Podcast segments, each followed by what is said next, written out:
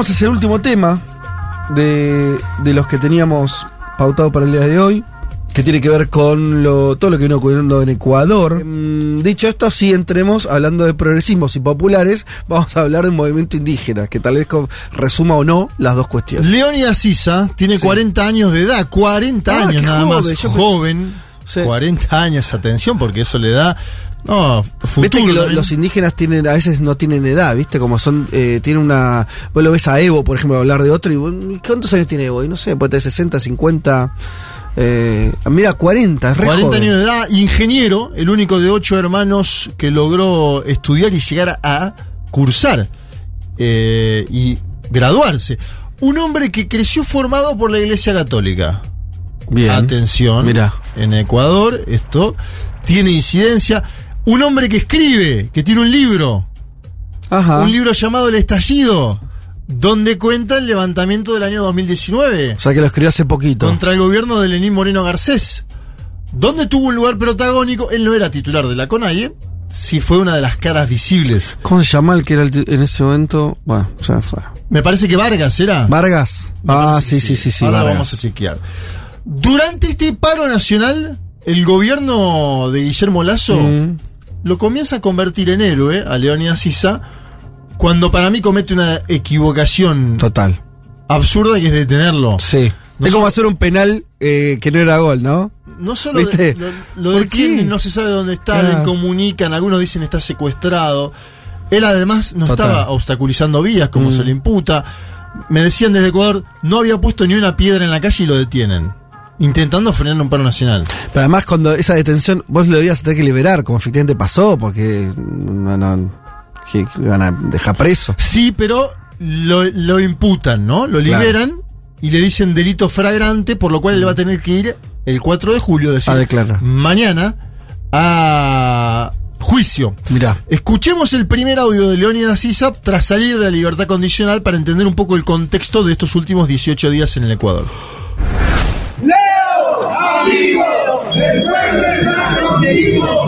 Leo, amigo, el pueblo está contigo. lo que ha pasado el día de ayer. Jamás, compañeros, jamás estuvimos en delito flagrante como pretenden decir, jamás. Y eso lo hemos dicho ahora en la audiencia, pero no ha sido, en este caso, aceptada por la fiscalía, que seguramente está, pre- eh, en este caso, por la fiscal que presentó, seguramente porque está presionada del gobierno. La detención de Leonidas Issa, en este caso como autoridad de pueblos y nacionalidades a nivel nacional, compañeras y compañeros, es un acto de persecución y de prisión política que ha hecho el gobierno nacional, compañeras y compañeros. Y esa la denunciamos al mundo, compañeras y compañeros. Bien, ahí estaba, ¿no? Nosotros jamás estuvimos en delito flagrante. La fiscal está presionada por el gobierno de Lazo. Mi, mi detención es un acto de persecución. Él decía la detención de Leónidas Sisa. ¿Los que hablan en tercera persona o están locos o son, O son cracks? Claro. Ojo con eso, atención. Eh, tras la detención de Isa, ¿qué pasa? El gobierno de Lazo construye una hipótesis que ya se ha aprobado contra Evo Morales en Bolivia y que es la siguiente: decir que detrás de las manifestaciones está el narcotráfico, ¿sí? Eso sale a decirlo. También lo usan ahora, con, con él. Lo usan con el movimiento indígena, Dios lo que mío. ha dicho Luis Lara, que es ministro de Defensa del Ecuador, es detrás de las movilizaciones. Claro, el narcotráfico en los últimos años ha avanzado en el Ecuador, lo contábamos eh, programas pasados de Un Mundo de Sensaciones. Eh, y si les parece, escuchamos las declaraciones del ministro de Defensa, porque es interesante analizar discursivamente cuál fue el eje desde el gobierno Sí, de Lazo claro. para criticar a esta movilización indígena. Las Fuerzas Armadas contemplan con enorme preocupación la manipulación de la protesta social. Esta actividad violenta y criminal no ayuda a las reivindicaciones sociales, al contrario, las perjudican. Porque detrás de esto está la mano del narcotráfico y la delincuencia organizada. Por lo tanto, convocamos a los ecuatorianos a la unidad nacional.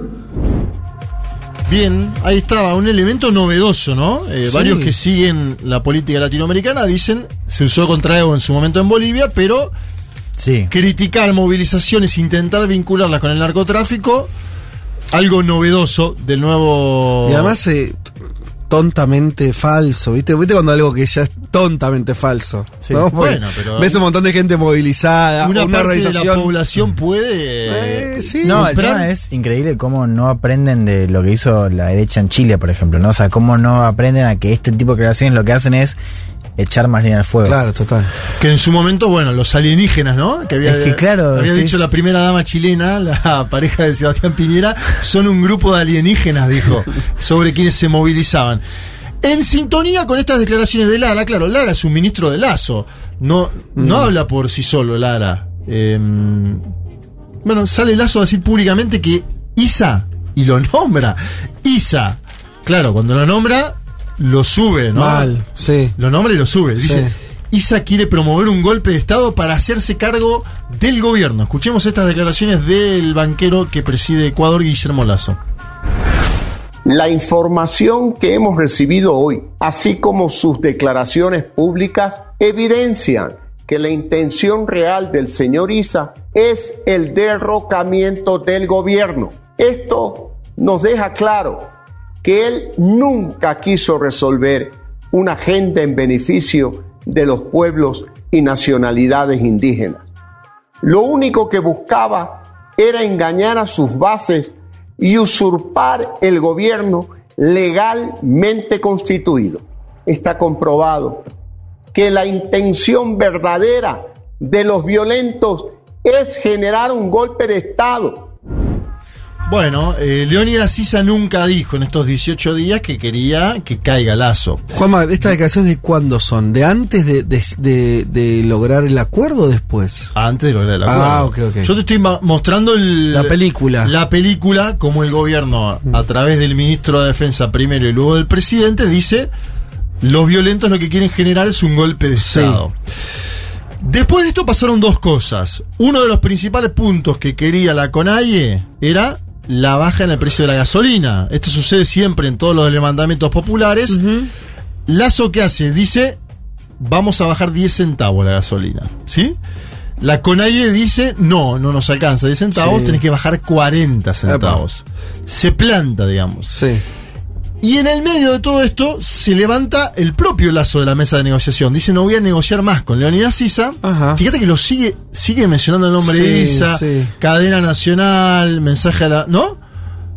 Uno es uno y uno también es contra quien eh, combate.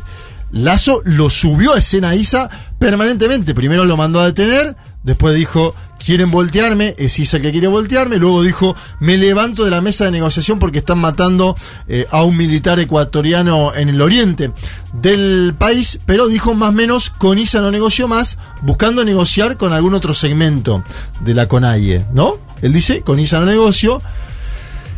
Y vuelve al discurso de son desestabilizadores, son golpistas, son vándalos. En el medio se produce la votación en la Asamblea Nacional, que sobrevive Lazo, ¿no? Acuérdense, estaba la posibilidad de la muerte cruzada, un mecanismo que implicaría destituir al presidente, pero a la vez destituir al Parlamento y que se convoquen elecciones en 90 días para ambos. Sí. Bien. Faltaron unos 12 votos para Sí. de poner a, a Lazo. Nebot termina salvando este histórico dirigente de Guayaquil, al cual le preguntamos, ¿te acordás? A un expresidente que vino del mismo estudio y se sentó en- acá donde estoy. A Rafa Le- Correa, sí. Claro, le dijimos Nebot, se enojó, dijo, ¿por qué me preguntan de Nebot? ¿Por qué hablan de Nebot? Bueno, Bueno. Ne- Nebot sigue teniendo peso en la política ecuatoriana total. y esto lo demuestra y después te voy a contar algo más, porque claro, los votos de Nebot sirvieron en mucho y negoció cuestiones Nebot. A ver, a contramano de las declaraciones públicas, el gobierno volvió a negociar con el movimiento indígena, es decir, Lazo dice, no voy a negociar con ISA, y por debajo la conferencia episcopal, la iglesia, le dice, volvé a negociar. Y ahí marco el punto de ISA antes tiene formación católica. ¿No? Digo, para entender también el cuadro. La conferencia episcopal le dice a Lazo, negociá porque se te está perdiendo fuego el país. Bien. Es ahí donde se firma el famoso acta acuerdo de las últimas horas que considera un triunfo. ¿Y quién lo firma? Lo firma el gobierno a través de un ministro y lo firma las eh, organizaciones indígenas, particularmente la CONAIE. ¿Qué dice el acta compromiso? Mm. Bajan 5 centavos más los combustibles, es decir, logran un 15 centavos menos. Y además se avanza en focalizar subsidios a determinados sectores, agricultores, campesinos, transportistas. El propio ISA es agricultor. Se fortalece el control de precios. Control de precios era algo que pedía ISA en productos de primera necesidad. Dice, no puede ser que los precios suban tanto.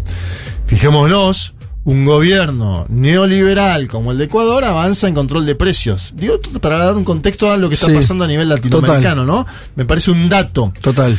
Se declara en emergencia el sistema de salud con el compromiso de entregar insumos de forma inmediata y aparece una mesa de diálogo para verificar cumplimientos de acá a 90 días, ¿sí? Por eso, la duda, quién gana, quién no gana, yo tengo mi valoración, ¿no? Eh, que es que ganó Isa y ganó la Conalle, pero bueno, habrá Además, otro- por, por- pero es por, por lo que vos venís contando, Juanma, había una estrategia demasiado evidente de, eh, de ponerlo a Isa al margen de la ley. Es un, un tipo, Un que un tipo que quiere hacer un golpe de Estado. Sí. Y terminás firmando con el que te quiere hacer el golpe de Estado un acuerdo. Exacto. Y me parece que se- te desarmó un poco la historieta y Bien, narrativa. bien, pero todas las fuentes que consulté en Ecuador Sí, me dicen, ¿Qué te dicen? ahora van a ir judicialmente contra Isa, no es que lo van a dejar crecer. Bien. Todas bien. las fuentes con las que hablé. Bien, quiero que O sea, escuchemos. profundizar el error. Claro. Tal vez. Porque, ¿sabes? Puede ser. Porque además en, Ecuador, a ver Juanma, de- decinos esto, amplianos esta, esta, esta idea. En Ecuador la CONAIE es un- una institución, es como poner preso al secretario de la CGT en Argentina un poco. Bueno, como sabes que te va a movilizar, vos decís vos. No, por el lugar que ocupa, vos decís, eh, es un factor de poder muy importante, Sí. muy institucionalizado, no es un loquito, no es un dirigente No, no, no, social. claro, claro. Y No quiero, no decir, para hacerla, terminar la analogía, no es Grabois, es meter preso a Daer. Sí, es meter preso. a- ¿Entendés lo que te quiero decir? O sea, es medio raro que esa Sí. le salga bien. Después hay que ver, es probable, le puede costar a Isa mucho ser presidente, por todas las cosas que ya sabemos que en Ecuador los indígenas no son como en Bolivia, una mayoría social, clara, contundente. Es otra historia esa. Pero no están metiendo preso a un marginal o un tipo, un- alguien más. No, no, no, no, sin lugar a dudas. Y quiero que escuches además, porque se ha tildado a Isa, ¿no? Uno lo ve a, a Jaime Durán Barba y, y dice Isa es un mariateísta, como in- intentando encapsularlo en la ultraizquierda o la izquierda. Isa es de izquierda, tiene formación católica, lo dije antes también, no, no es que... Eh, Isa es un tipo dialoguista en muchas cosas, ¿sí? Ajá. Y eh, él dice, hicimos un esfuerzo, Sí. yo creo ganando, ¿no? Pero dice, hicimos un esfuerzo y creo que en esto es medio ingenuo en algo. Él dice, el tema de la criminalización queda ahora bajo la buena fe del gobierno nacional, tira. Ajá. A ver, escuchemos a Leonidas Issa, el titular de la CONAIE. Pido los temas sustanciales. Sí, no estamos conformes en algunos temas. Por el bien del país, compañeros, hemos hecho ese esfuerzo y pedimos a nivel nacional, en todos los puntos donde están levantados, compañeras y compañeras. Vamos a mantener la lucha, pero en este momento, de acuerdo al acta que hemos firmado, compañeros, a nivel nacional, vamos a suspender esta medida de hecho, compañeras y compañeros. Segundo, segundo, el tema de la criminalización va a quedar bajo la buena fe, la buena voluntad del gobierno nacional. Bueno, habrá que ver si tiene buena fe el gobierno de Guillermo Lazo. Eso lo veremos mañana mismo, ¿no? Cuando tenga que ir a declarar por eh, el delito de flagrancia Leonidas Issa. Me sorprendió mucho las imágenes, y esto lo decías vos. Vos decías, no es un tipo más, Leonidas Issa. No, es el titular de la CONAIE. Pero ha- logró construir en estas semanas un liderazgo fuerte Claro. lo logró construir. La, la salida de Isa de Quito tras la firma es una salida popular, es de mucha gente saludándolo. Hay imágenes circulando, lo pueden buscar en Twitter. Y después va a, a Cotopaxi, que es el estado de él. Ajá. Habla ante una multitud en Cotopaxi. Em, algunos le decían, algunos dirigentes indígenas de menores eh, eh, de menor escalafón le dijo, le decía como que era un vendido por haber eh, firmado. Claro. Y él Siempre decía, pasa esas. Muchachos, si no firmábamos hoy, Sí. explotaba el Ecuador dijo Leónidas Issa en Cotopaxi. Quiero que escuchemos esta parte porque eh, habla bastante del liderazgo de él. Nuestra aspiración, compañeros, era 40 centavos en el diésel y 45 centavos en la gasolina. Pero no se dio, compañeros. Si hoy día no se, no se firmaba, compañeros, en las condiciones que sea, este país se reventaba. Yo creo que también hay que estar en la altura de ser dirigentes. En los momentos más jodidos, los dirigentes tenemos que jugar la vida y jugar las decisiones. Eso es lo que hemos hecho el día de hoy, compañeras y compañeros. Algunos compañeros en redes sociales de- decían inmediatamente, chuta Isa ya se ha vendido. No hace aprobar 30 centavos, chuta 15 centavos. Bien, si hoy no se firmaba, este país se Aclarame, explotaba. aclarame lo que bajó. Entonces, ¿cuánto bajó finalmente? 15 centavos eh, en, Ah. en general. Son 15 centavos menos que va a pagar desde un transportista hasta alguien de la élite quiteña. Sí. Digo, Sí, es- sí, para todos. Es una baja que favorece a todo el mundo, ¿no? Pero ellos pedían 40 y bajaron 15. Eso es lo que está él reconociendo que no lograron todo. Isa dice, Sí. tuvimos 18 días, si no lo firmábamos hoy esto, estallaba. Es decir, se muestra también cómo hay que estar a la altura de ser dirigentes, dice. Hemos logrado algo parcial, no será todo lo que queríamos, pero hemos logrado algo parcial. Bien. Vuelvo a decir, atención a cómo sigue el tema judicial, porque mañana tiene que comparecer por la causa que le armaron durante los primeros días eh, de paro. Me decían, la fiscalía le va a buscar hasta lo más mínimo. Yo le digo a, la- a la- a gente con la que hablo, ¿no? Estos temas en Ecuador. Digo, Isa tampoco es un tipo que ostente propiedades, ¿no? No, que, claro. Que se lo puede imputar. Y me decían, bueno, vos sabés que esto es América Latina Mm. y no hace falta tener algo Sí, para claro. que te imputen o te vayan a buscar. Todos coinciden, todos los colegas con los cuales hablo en el Ecuador coinciden en que Isa durante estos 18 días cumplió más cuestiones o, o se popularizó que UNES, el Partido Social Cristiano, Pachacuti y Izquierda Democrática juntos en el último año de Lazo. Es decir, es la figura emergente que más ha logrado en el último tiempo contra Juntar el gobierno de mm, Guillermo Lazo, lo que genera obviamente celos en la vieja guardia de la organización indígena, hablo de Salvador Quispe, de Marlon Santi, de Lourdes Tibán, que están en contra del ascenso de ISA. Y acá pongo un contrapunto. Ojo porque también sale fortalecido Nebot, Bien. Nebot. Dirigente de derecha.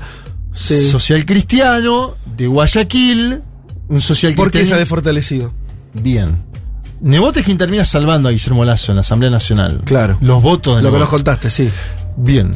Iván Saquicela, hombre de Nebot, volvió a la presidencia de la Corte Nacional de Justicia. Esto fue en las últimas horas. Analistas en Ecuador me dicen que también podría llegar a elegir, lo pongo a potencial, al nuevo Contralor. Un funcionario que en general en Ecuador tiene mucho peso. A cambio de estos votos que puso en el Congreso para salvar al presidente de la nación, al cual le quedan además tres años de mandato. Muchísimo. Y que tiene una valoración Muy baja. Baja. Eh, me parece que la popularidad de Lazo queda dañada. Para, antes de que cierres, igual ya hay que cerrar, pero no sé si me, si, si me dijiste si me pasó, pero creo que no. El vínculo rápido de Isa con eh, el correísmo. ¿Dónde queda el correísmo en todo esto? No en jugó- Bélgica queda. En Bélgica. Ah, bueno. Ah, Está en. Bélgica y tiene alguno. Ese es No, Correa. El correísmo digo, quedó dibujado esta, en esta, en esta tiene, un pro- lucha. tiene una discusión interna fuerte Ajá. como mm, proyecto político. Tiene candidato a la alcaldía de Quito. No creo que, que pueda ganar la alcaldía de Quito. Yo particularmente tengo esa valoración. Sí tiene con, Paolo, con Paola Pavón la prefectura de Pichincha. Pero es un movimiento que algunos de sus liderazgos, hablé con alguno, están muy entusiasmados con Isa. Mm, Hay un segmento claro. por eso digo que también están en discusión. Hay un segmento que se empieza a entusiasmar con eso y dice, sí. ojo, que acá nace un líder mucho más grande que lo indígena, que el mundo indígena. Sí, sí. Acá nace un líder que puede llegar. Sí, muy interesante. Interesante las imágenes. Véanlo porque yo vengo siguiendo Ecuador hace tiempo. Fui varias veces.